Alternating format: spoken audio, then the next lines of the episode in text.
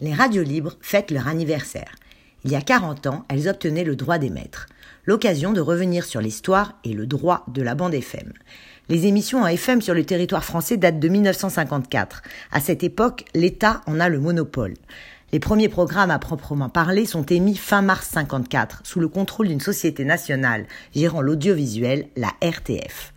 Dès l'année suivante, on peut entendre sur ce programme la première de l'émission Le Masque et la Plume.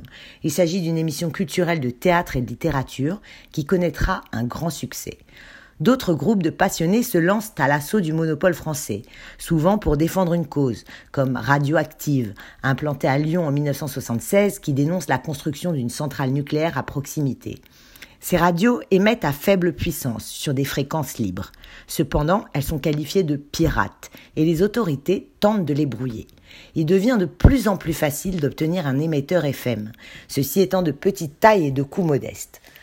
En 1977, Jean Edernalier, écrivain très connu à l'époque, lance Radio Verte à Paris. Les émissions clandestines n'ont duré que deux jours et les auditeurs ont pu assister en direct à l'arrestation des animateurs Brice Lalonde et Antoine Lefébure. Ces derniers avaient en effet annoncé au micro l'arrivée de dizaines d'autres radios libres partout sur le territoire. Le soutien des auditeurs ne cesse de grandir, mais la radio est toujours pénalisée par du brouillage. Le phénomène des radios clandestines prend alors de l'ampleur, à tel point que les hommes politiques s'en mêlent.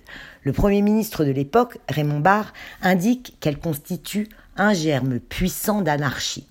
Des membres du Parti socialiste, quant à eux, annoncent leur soutien aux radios libres en particulier un certain François Mitterrand, qui promet de libérer la bande FM en cas d'élection au présidentiel de 1981.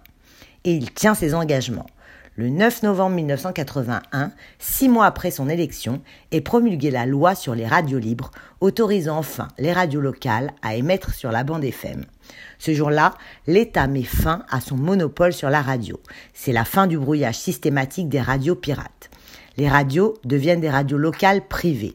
Les radios libres n'auront cependant pas encore le droit de diffuser de la publicité.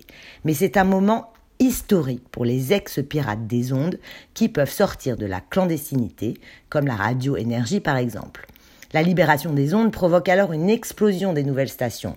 La bande FM se retrouve totalement engorgée, les radios se brouillent les unes les autres. Dans l'effervescence de la libéralisation, près de 2000 radios sont recensées en à peine un an. La plupart ont disparu quelques années plus tard.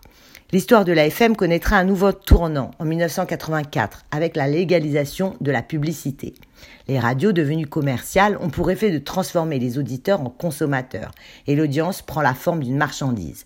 Ces radios ont pour but de séduire le public et d'attirer les annonceurs. Afin de limiter les pratiques déloyales, le gouvernement fonde alors en 1989 le CSA, le Conseil supérieur de l'audiovisuel, qui a notamment pour mission de surveiller le contenu des émissions il peut adresser des mises en demeure ou des sanctions pouvant aller jusqu'à l'interdiction d'émettre. Les radios libres sont à présent classées par catégorie avec leurs obligations respectives. Elles bénéficient d'une très grande liberté de ton et nous leur souhaitons longue vie, surtout à Radio RCJ.